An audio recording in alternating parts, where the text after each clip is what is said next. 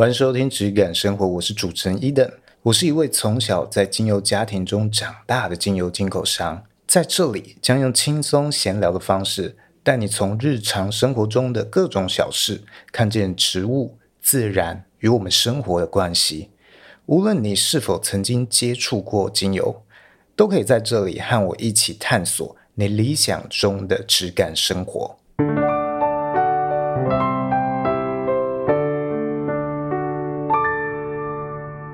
Hello，我是 Eden。Hello，我是轩。前几天我听了台湾通勤第一品牌另一个我很喜欢的 Podcast，我们都很喜欢的 Podcast。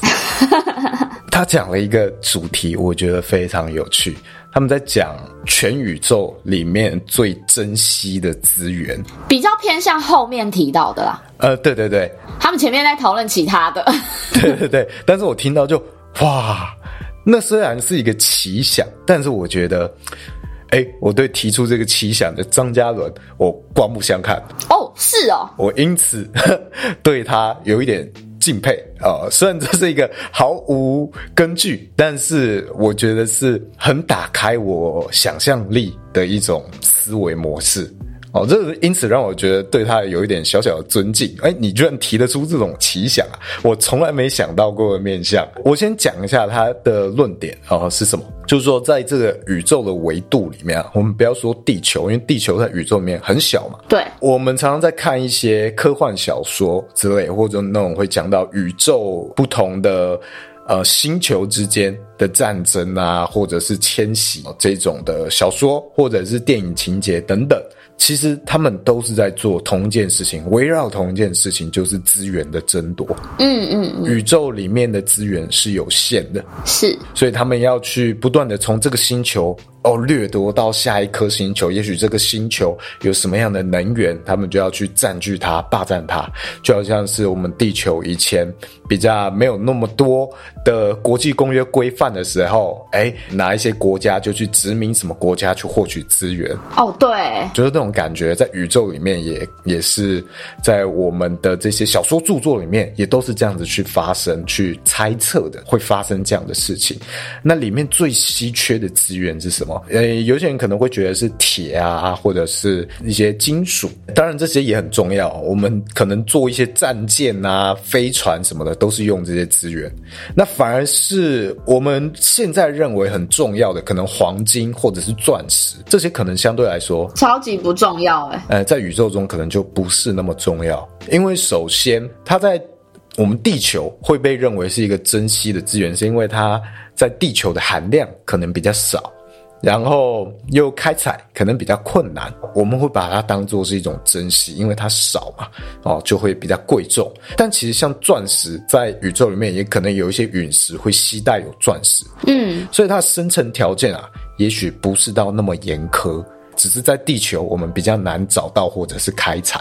而张嘉伦那个主持人他提什么东西在宇宙里面是最珍贵、最珍惜的？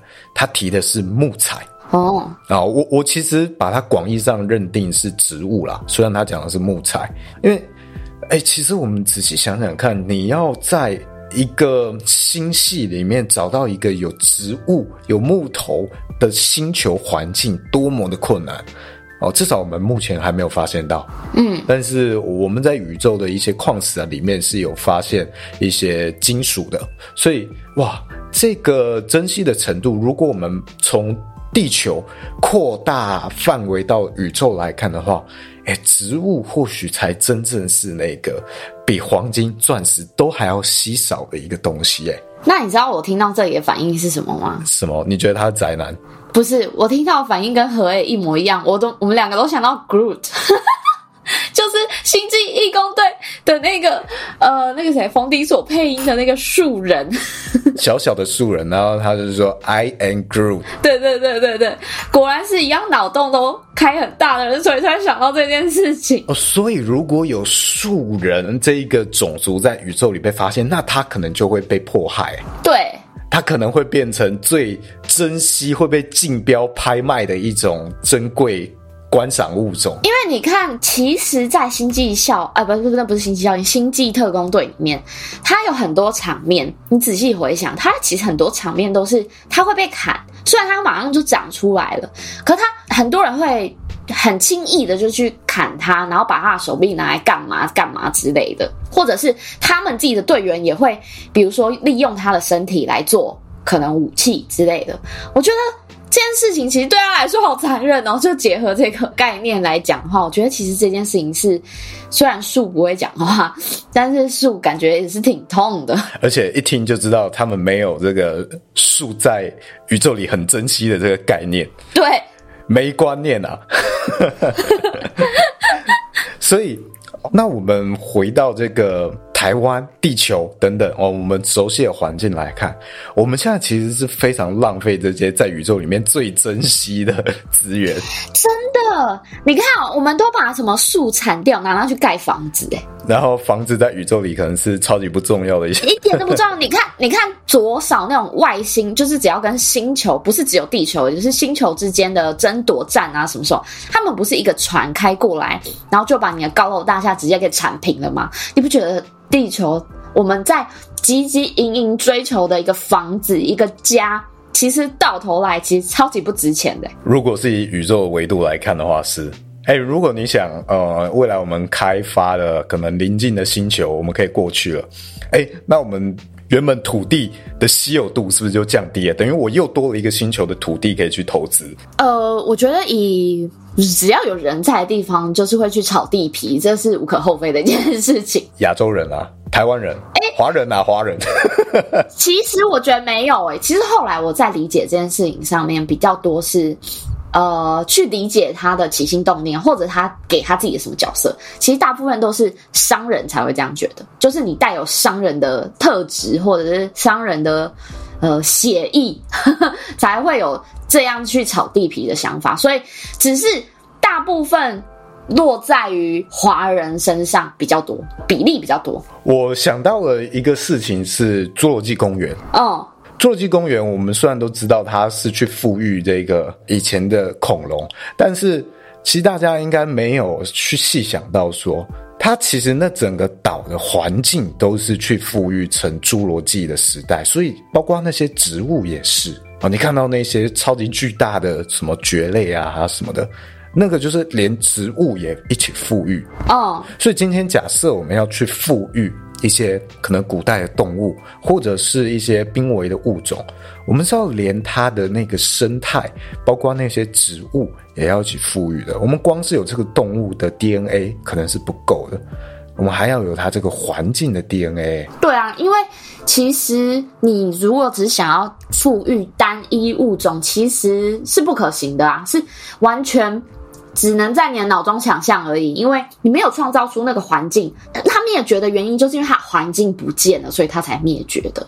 所以你没有给它相对应的环境，它是没有办法长出来的啊。就像台湾人以前在富裕那什么梅花鹿哦，也是要创造环境啊。就像嗯，如果我们人类灭绝了，然后在好多个纪元以后，呃，有新的智慧型生物要富裕人类的话，他们也要富裕米饭面，好，不然那个亚洲人可能会抗议。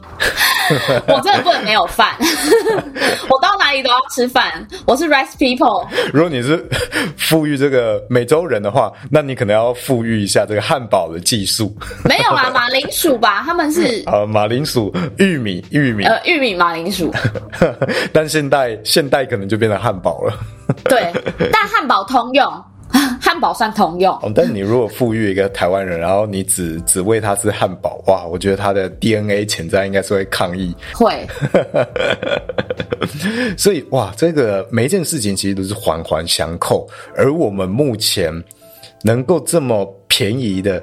廉价的享受到这么多木材，或者是呃，我家具从木头打造，或者是呃，我可以在我的阳台种满很多的香草，或者是观叶植物，哇，这些在全宇宙的维度来讲，你是最富裕，你是皇室贵族，你才能够办到的事情，诶，嗯，我想，如果如果未来到了这种。我们全球的气候变迁变得很严重的情况下，精油的产业有可能会变得会第一个会被波及到。我觉得，我觉得很有可能会成为濒危产业，就是相较于濒危夕阳产业。对对对对，就是有可能就是直接 say 拜拜，因为你没有东西可以去炸啦。而且其实说穿，呃，也不是说穿，就是你再思考一个点是，除了植物以外，榨出来的这些萃取出来的这些精华精油，能被称之为精油吗？那如果不是植物呢？比如说用人。萃出来的东西，你就香水嘛？对对对，我想到香水这个电影的剧情。那用人萃出出来的，它不能叫做精油啊，对吧？嗯嗯，我觉得比较没有人去严格定义说精油一定要是植物，因为我们很多的。生物都有这种芳香分子，哦，呃，只是大部分是会用植物，没错。对，那些东西萃取出来之后，它应该会是什么？我随便讲，牛油、猪油、鸡油。可是精油是一个词，包含了所有只要是被植物榨出来、萃取出来的东西，它都可以叫做精油吗？嗯，广义上来说应该是这样，没错。对啊，对啊。所以拉回来讲，就是只要植物一旦有可能灭绝的状况下。那精油产业就会不复存在，它就会直接死掉。我觉得它会首先就会变得非常非常的难维持，因为我们原料的植物已经变珍稀的情况下，精油产业又是一个转换效率很低的一个产业。呃，也许一百公斤的植物才能萃出一公斤的精油，所以这样的情况下，它会变得成本首先来讲就会变得非常非常的高。嗯，高到一个可能很难去购买的程度，那这可能会去鼓励到的是合成的气味，对，例如香水产业，呃麝香很难去自然取得嘛，还有这个龙涎香也很难去自然取得，然后也有动保法相关的规范，所以他们用合成的方式啊，那相对来说就会很容易取得，一旦已经进入了这一种。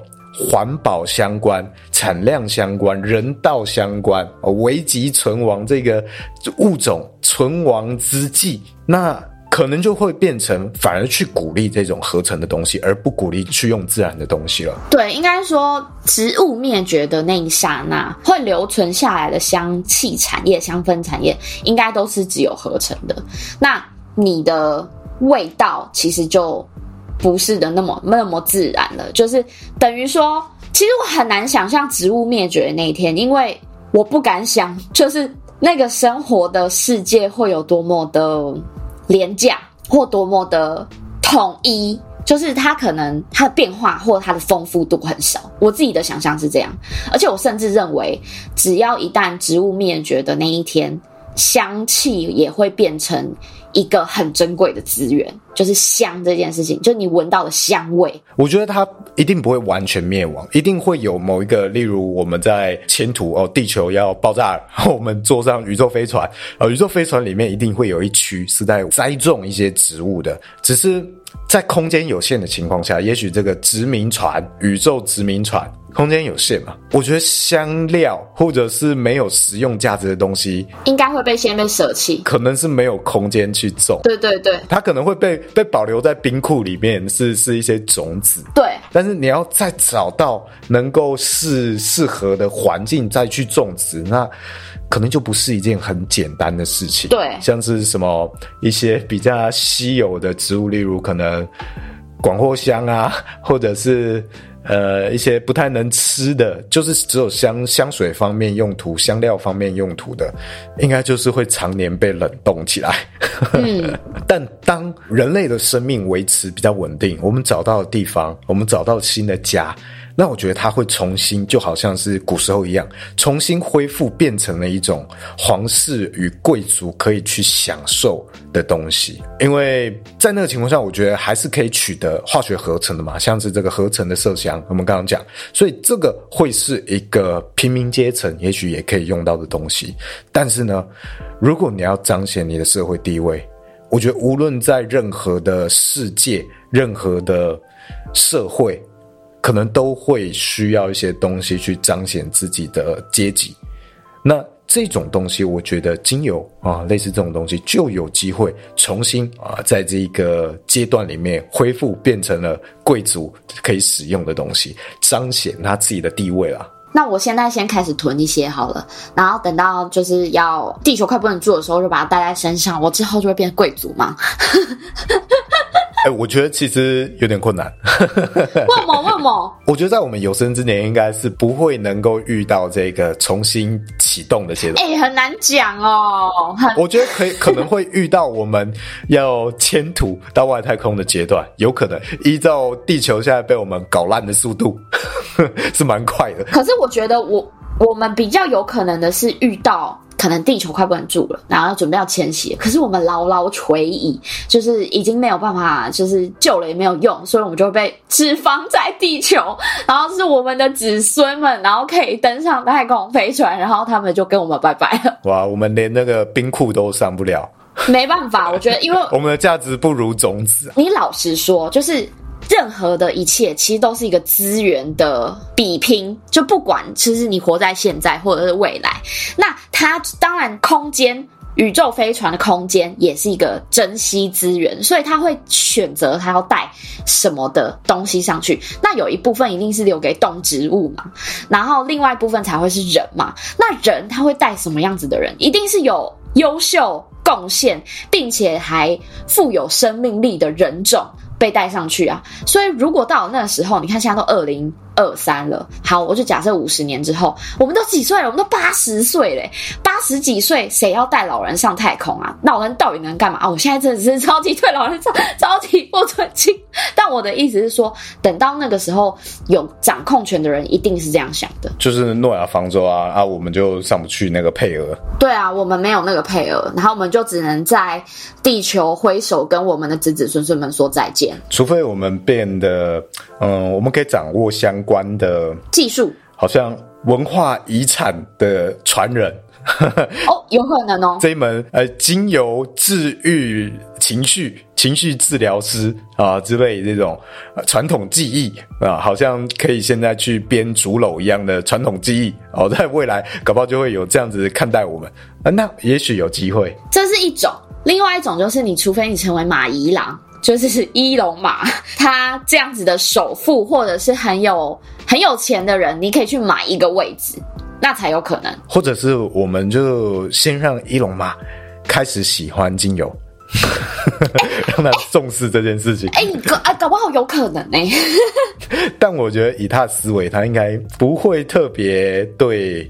一些纯天然的东西有偏好。哦，我觉得以效率等等方面来讲的话，可能都不会先想到这些纯天然的精油。哦，它就是一个很算是很低效的一种产物。所以这样呃，严格的说起来，我们其实在一个濒危产业，以以地球的维度来说。对啊，也不是以地球，应该是以人类的维度来说，因为地球是实际上它是不会因为我们这样搞就灭亡的嘛。嗯，地球还是会在，灭亡的只是我们的文明而已。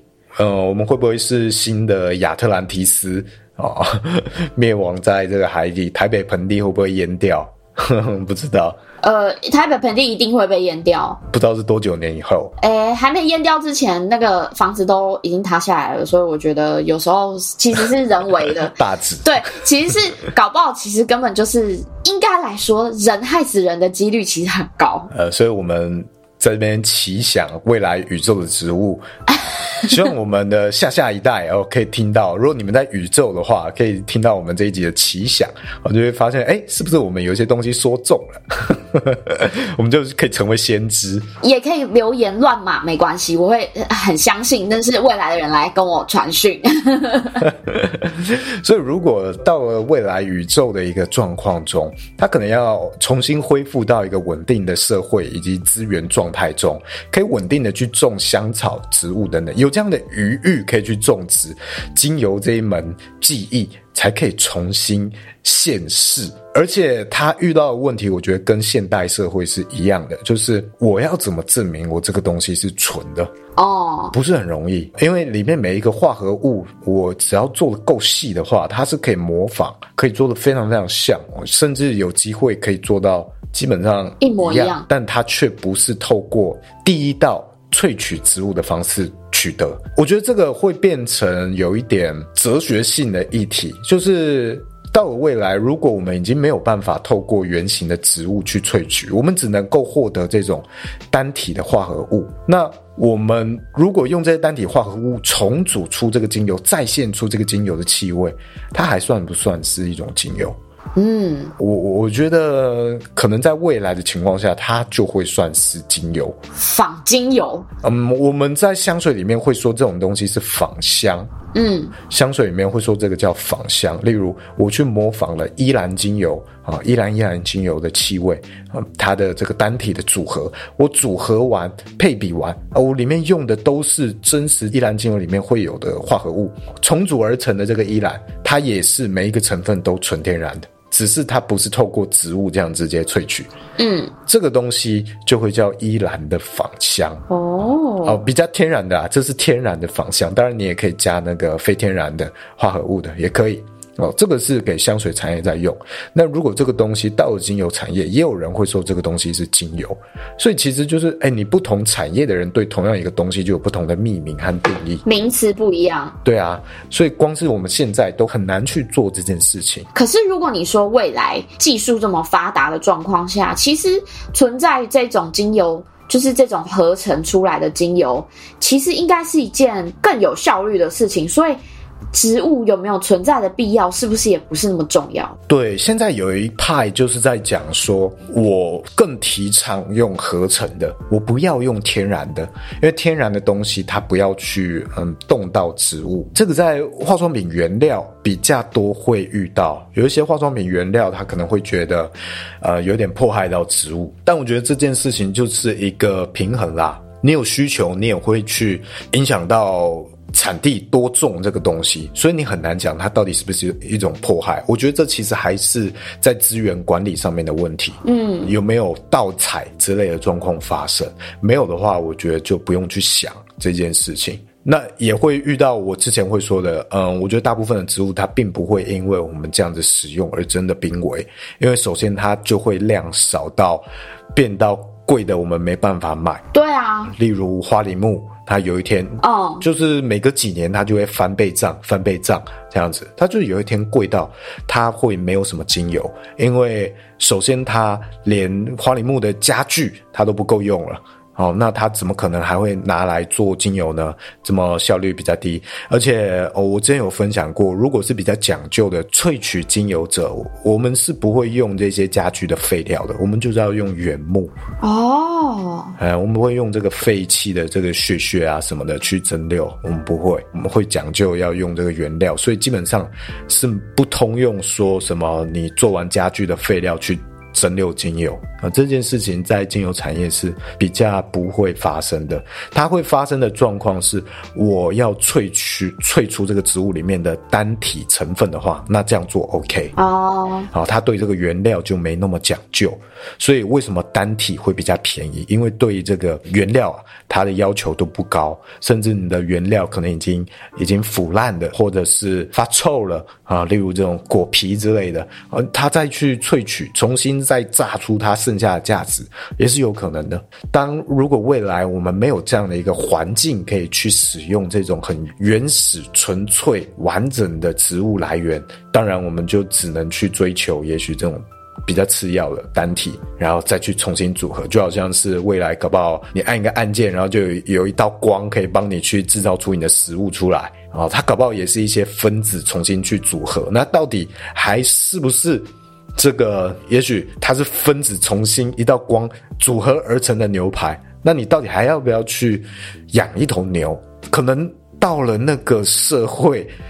那件事情就比较没那么重要了。嗯，我打个岔，我刚刚听到你说单体的萃取，就是专门萃取单体，它有可能会不挑材料这件事情，让我想到一个比喻，就是这些人他比较像是可能住在乡下的阿嬷，他会觉得水果坏掉了就切掉那个别 坏掉的地方，还可以继续吃。可是如果是在呃米其林餐厅里面的主厨，他觉得一个地方坏掉，这颗都不能用的那种感觉。哎，当然也有米其林的主厨，他会很讲究。不要浪费材料所以他们会有各种食物的部位，它也可以到餐桌上面去摆盘之类。所以，哎，这个其实蛮不一定的。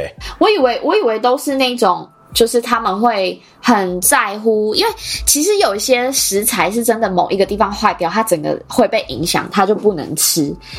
但是大部分就是乡下来的阿妈，也不是啊。我这样看，我这样其实很很歧视阿妈，很刻板印象。对对对对，就是你就是未来上外太空会把阿嬷留在地球的人。对，你就歧视他们。你要不要想想，五十年后我也是。你就是把阿嬷当成那个那个坏掉的地方。我我也是阿妈哎、欸，五十年后我也是阿妈好吗？但我的意思是说，就是有些人他们就会这样子选择，所以。那一些人就会比较像是萃取单体的人，他们觉得就是把坏掉的拿掉就好，他不会去考虑掉整体可能会不会有风味上的影响啊之类的。如果你是萃单体的人来说，对他们没有什么影响，对他们来说没差，因为它萃出的就是单一的成分。例如，呃，你拿香蕉去萃出糖。那跟你拿其他的水果去萃出糖，其实是差不多的意思。最终我只萃出了那个最纯粹的单一化合物，甚至不是那个蔗糖的状态哦，是在精炼过后的东西哦。所以它是什么来源就不是很重要，有影响的只是它萃出的效率，它这个东西含量高不高？品质完全不会有关系吗？我觉得有关系的可能会是技术，你可以提纯到多纯。哦，如果很纯的话，我觉得这个来源的影响应该不大。可是现在市面上有这么纯的吗？像这些精制盐、精制糖不都是吗？哦，你做这个单体的萃取，其实也都是差不多的概念啊。懂哦，它就萃成了最终，无论你这个海水是怎样的状态，哦，里面有没有这个。呃，核污水，然后它最终萃出来这个精炼的盐，就是长得一样的东西。但是，可是如果我吃到的原料是核污水来的，然后萃出来的，我不敢吃啊。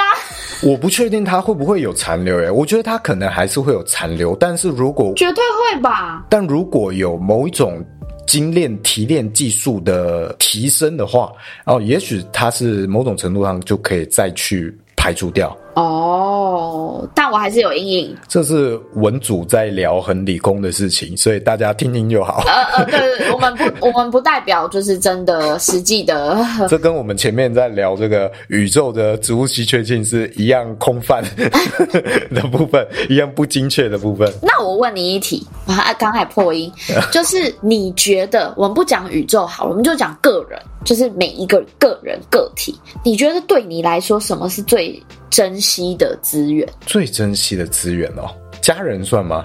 哎、欸，我觉得算哎，因为家人就是你在世的时候你不会觉得，但当你开始有至亲过世，你就会觉得，哇，两个变一个了，可是两个变一个，哦 然后就会想，哇，以后不知道在几年之后就一个变成零个，剩自己了。可是我觉得你这个需要再更。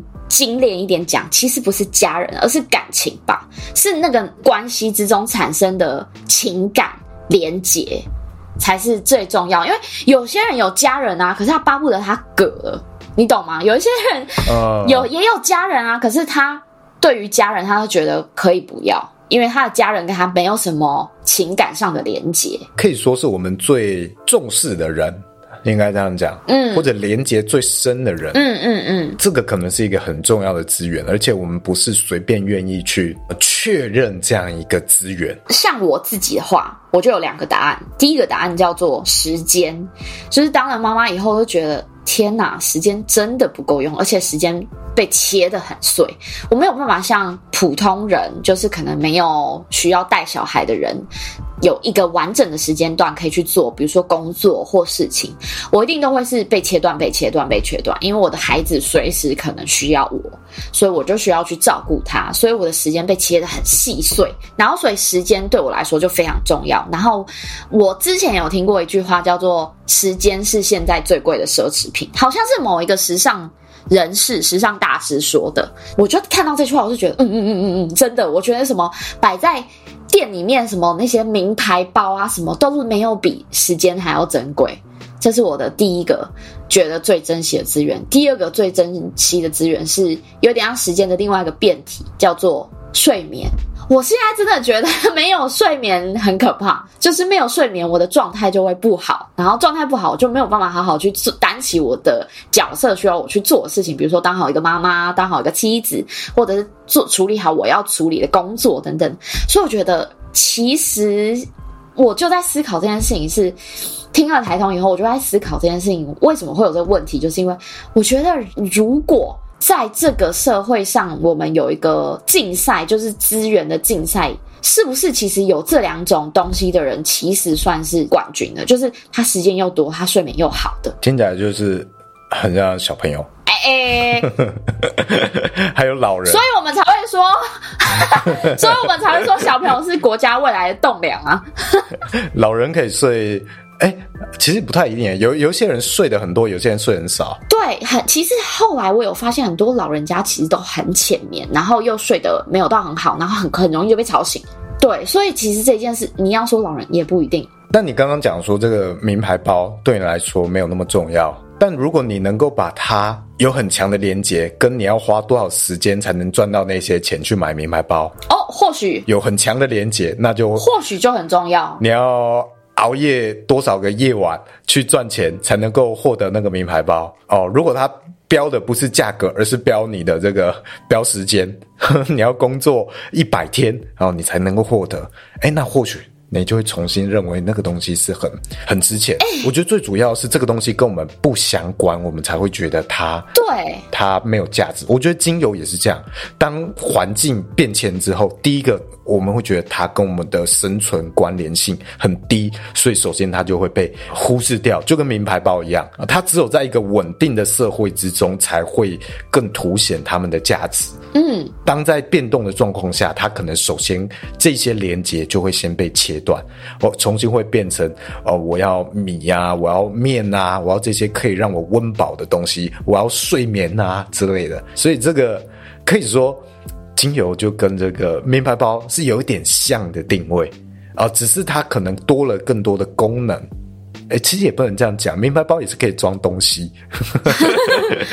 但你刚刚其实讲到一个很重要的。思路转换，而且我觉得就是就是你刚刚说的这一段，就是呃名牌包，其实如果你把它的标价换成是你要花多少个夜晚才买得到的的东西的话，那我觉得这其实是一另外一种行销的方式，可以让人更增加他购买的欲望。嗯，例如这个植物要长四十年，我才能够去去萃取成精油。对。那你你这样子的话术好了，我就讲话术。你这样子的讲法，就会吸引那些对于可能是对于大自然、对于这些时间是有感的 TA，他就会觉得哦，那我必买不可。他因为他花了四十年。哦，我我觉得对大自然有感的不行，他就会觉得四十年你居然敢去砍它。哦哦哦，OK OK OK OK，他就开始抗议，已经四十年了，你为什么不保育它？它已经有灵性了，它的树林已经生成了。那你觉得对哪些人对于这个会比较有感？我觉得可能是要类似，首先他能够强烈帮助到他的，也许情绪。情绪层面有这样需要的人，但有点困难，就是因为也有其他的东西可以去取代，例如比较非天然的精油一样。现在在芳疗很多用于情绪的这些精油，其实并不是很完全自然的状态下去去生产的，但一样也看到有人有帮助，所以我觉得这部分有可能会被取代。再来就是会品味的。哦，它变成酒，嗯，我们可以去品薰衣草，哦，它的层次啊什么的这些东西可以去品，变成一种一样也是有一点奢侈的一种兴趣。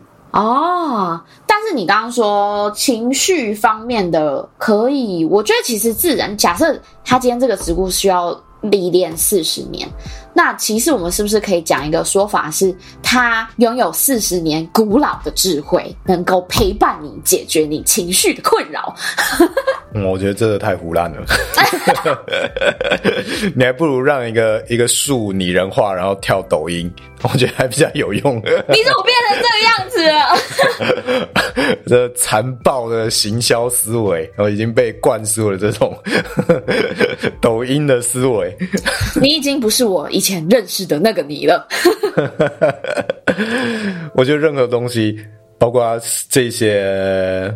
我们创业也跟这个未来的环境一样，你首先要先确保你能生存下来，你才能逐渐去发展、延伸、探讨更多更深的东西。像我最近学直播嘛，也是在试着抛下我很多的偶包啊啊，重新学习怎么样去跟最一般的消费者重新沟通、练习这些东西，都是先生存下来。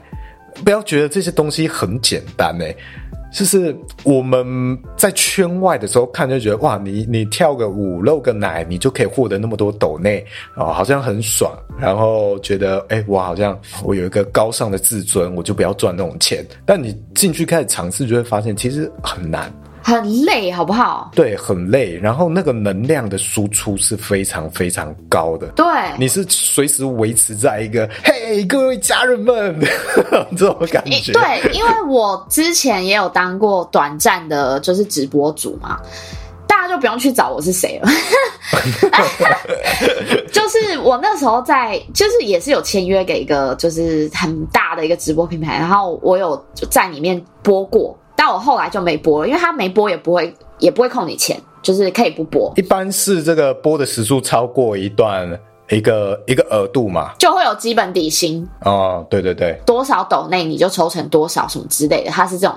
大致上的算法，然后那时候我还真的是很认真的想每一个主题哦，就是比如说，假设这一个这个礼拜的主题是夏天，然后我礼拜一呢可能就讲一些夏天的小相关的小故事啊，然后礼拜二我就可能点播一些夏天的歌曲给大家，然后礼拜三我就可能跳一些夏天的歌曲的舞蹈给大家，我我可能就是这样安排的。我那时候想的非常好，但是呢，那些数量呢远远不及那些露奶啊跳舞的。我当时气死了，但是，但是我其实每一天他们都是穿的像夏天，对，哎，对对对，他们只要穿的像夏天就可以打趴我了。然后呢，我那时候每一天下播，因为他都至少要播一个小时，因为他有规定你一个月可能要播满三十个小时，那你换算下来就是一天你至少要播一个一一个小时嘛。那你播完的时候，你还很斤斤计较，哦，五十九点五十九分不能哦，一定要一个小时，因为他那个系统会往回扣几几秒之类的。然后，所以我每天下播是完全不想讲话，精疲力竭。然后，因为有些人就是来看你直播的人，他会想要跟你聊天，然后你又不能不理他，你一定要跟他聊天嘛。所以你在那个聊天的过程中，超级消耗，整个人要把你整个人磨没了，就是真的不知道他们聊什么，而且。有一些人的话题根本就没办法聊，就比如说我之前直播间有一个是卡车司机来看我的直播，他说他正在开卡车，我根不知道开卡车是一个什么样子的环境跟想法，然后我就还要硬着头皮说哦，一定很辛苦诶、欸、什么时候，然后只能讲出这种很冠冕堂皇的话，我下播以后我都不敢看自己回放，我觉得太可怕了，就跟我不会听自己的 podcast 一样，因为这是哎。呃不知道在讲什么，不知道自己在说说什么东西，真的。但我觉得直播这个东西会起来，就是因为现代人的陪伴是很稀缺的。哦，哎，那这个也是一个资源，很稀缺的资源。对，它是一个稀缺的资源，就像是我们前面去讲到时间跟家人。啊，家人为什么会是一个我们很珍视的东西？因为他们要投，他要投入非常非常多的时间，或者我们说珍贵的人、重视的人，我们要认定这个人，跟要培养这一段关系，那那个代表的是我未来要投入非常非常多的时间、心力、精力。对，所以这其实也是一种变相的时间的成本。嗯，现代人可能会变得很害怕去做这样的一个投资哦，那他可能是一个整个人生的 all in 哦，我全部全部赌进去，筹码全部进去，我就是赌定你了。这种状况风险可能很高哦，在以前时代，我们爸爸妈妈那个年代，就会发生很多啊，即使是非常不幸的婚姻，但是他们仍然持续就彼此纠葛了呃一辈子，因为他觉得我都投入了啊，对，他们的沉没成本没有办法去让他再再跳船了，嗯，他就觉得跳船的代价太高啊，对，所以会有这样的状况。但是现在为什么呃直播起来？我觉得就是因为它让我们可以更。便捷，而且去避免掉了这种风险，但是同时又能够去跟我们认为有价值的人去做互动。嗯，至于到现在为什么直播变得越来越竞争哦，你要想很多的节目啊，你要用千方百计去留人，就是因为这个稀缺性下降了，越来越多人做直播了，真的，所以它的这个变动还蛮快的。但你现在这样做下来，你自己觉得？困难的点是什么？困难的点，我觉得是回归到信任。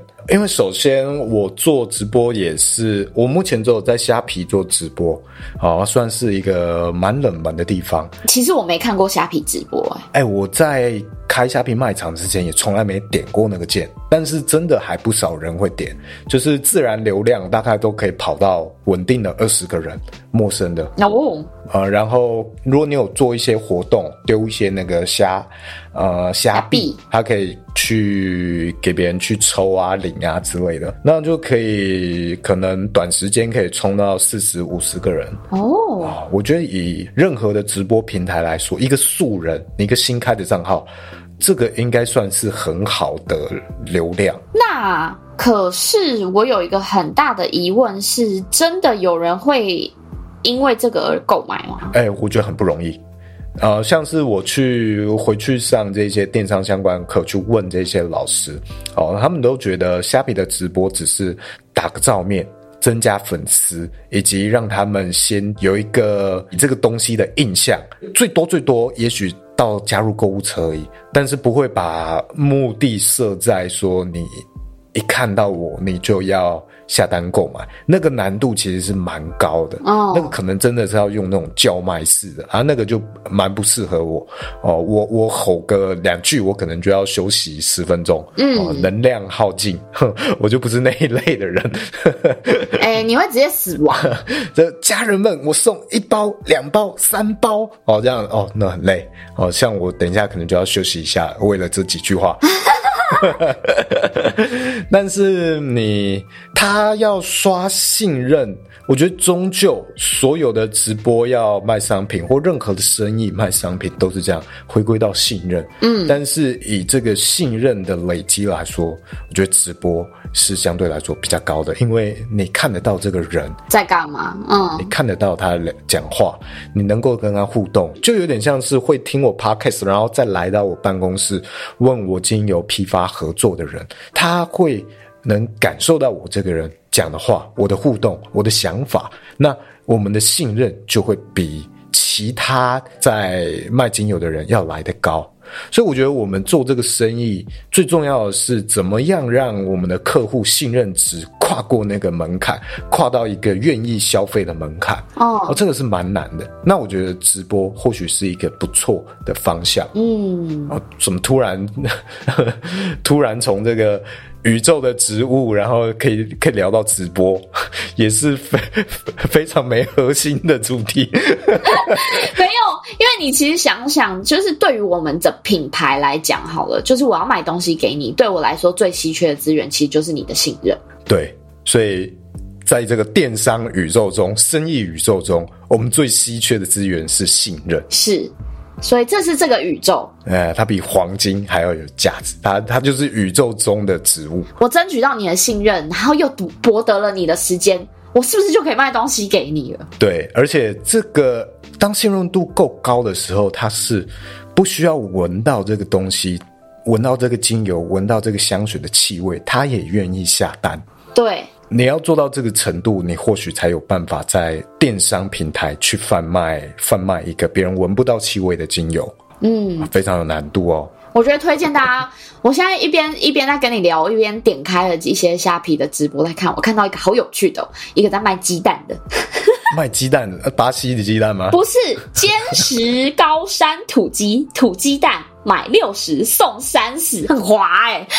你是买六十颗送三十颗，很划算哎、欸！我觉得虾皮这一种简单粗暴的方式蛮会吸引人的，而且我觉得虾皮直播它除了流量还不错之外，竞争蛮低的。蛮低的点是，我觉得做的质感好的很少。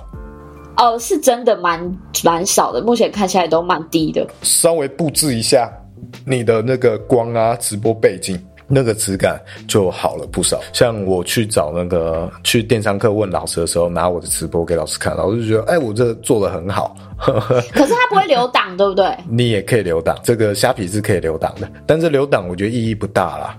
哦，因为留档的就不是你当下的互动。啊、呃，没有那个互动的信任值，懂懂懂。所以我们到底要怎么样去建立这个信任值，也有点像是在建立铁粉啦。是，好，那 Podcast 我觉得就是一个很不错的一个环境，但是 Podcast 比较难去遇到陌生的听众。哦，这有点难，因为他已经过了那个红利期，那个红利期就是我们疫情的时候，那个时候我获得很多新的听众，但是你现在要重新做 Podcast。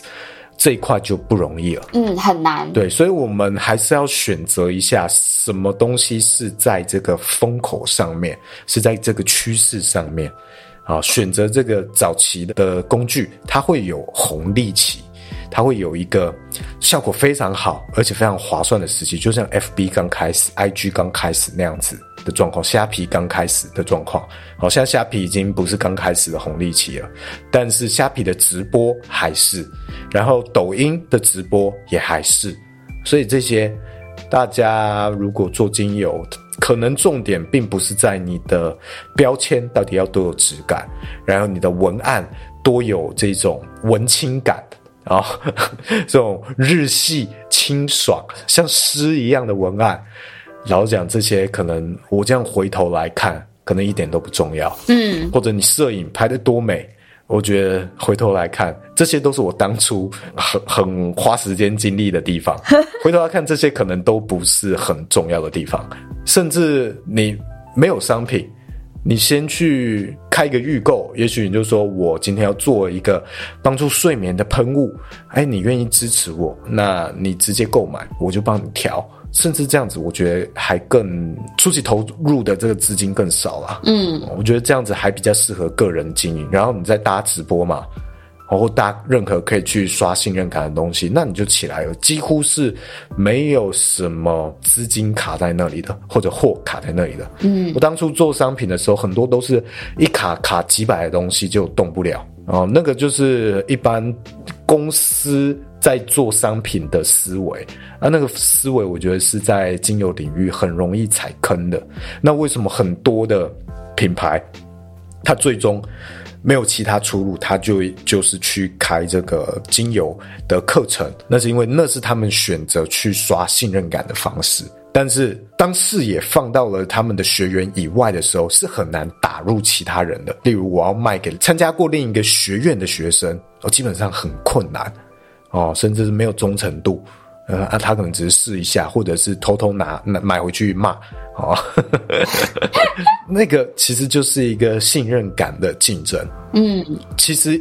已经完全跳开什么我们品味精油这些事情了，这是比较遗憾，是我们目前还没办法走到那个像是品酒一样的阶段哦啊，目前还没有这样的资源。我们我觉得我们也要可能认清这件事情了，还没有走到那个阶段，但是我们可以朝向那个阶段去努力。但如果你在现在这个时间点就用那个方式去行销的话，那会很辛苦，因为市场还没有跟上，嗯，大家的这个概念还没有跟上，还非常的稀缺，你太稀缺了，呃，这个世界还不认识你，好吧？这一集就是大概这样，非常的闲聊、发散、空想、奇想的一集。我觉得其实大家就是可能我们节目常常在听的听众，如果真的有对于我们想要聊什么主题，其实我觉得也是可以提出来一起就分享给我们，然后我们或许看了你们的想法，我们也会觉得哎，好像不错，也可以来讨论一下。那我们也可以有其他的主题，可以啊。如果你要调我一些很回到芳疗相关的东西，也 OK 嗯，你就提问，我尽可能的回答。不然我们就是持续往这个很很闲聊的路线前进下去，然后一些比较深的东西，我未来就把它放在课程里面。嗯，我觉得其实大家也不用，呃，我因为我觉得我们的听众都偏害羞，不然就是。比较不会想要跟我们互动，我听众就个性都跟我很像啊，就从这些来过我办公室的，每一个都跟我很像。对你就这样啊，我真的是不知道怎么那个哎、欸，每一个都是那种，我觉得 MBTI 他都他们都是 I 型啊，我是 E 型的啊，你也是注意一下好不好？我我也需要那个 一点新刺激嘛。为什么一直会去强调要放下偶包这件事情？就是。我们这一类人很常会走进了一个坑，哦，偶包太重，太想要包装的非常优雅、非常有质感这件事情。对啊，会，我觉得会容易走很多弯路，不是很容易。大概就是这样啊。反正喜欢我们这一集，或者有想要给我们的灵感，都欢迎留言跟我们讲。好，那。喜欢这一集，也可以分享给呃你身边也许也喜欢植物或也喜欢精油的人。好，那我们就下一集再见啦，拜拜，拜拜。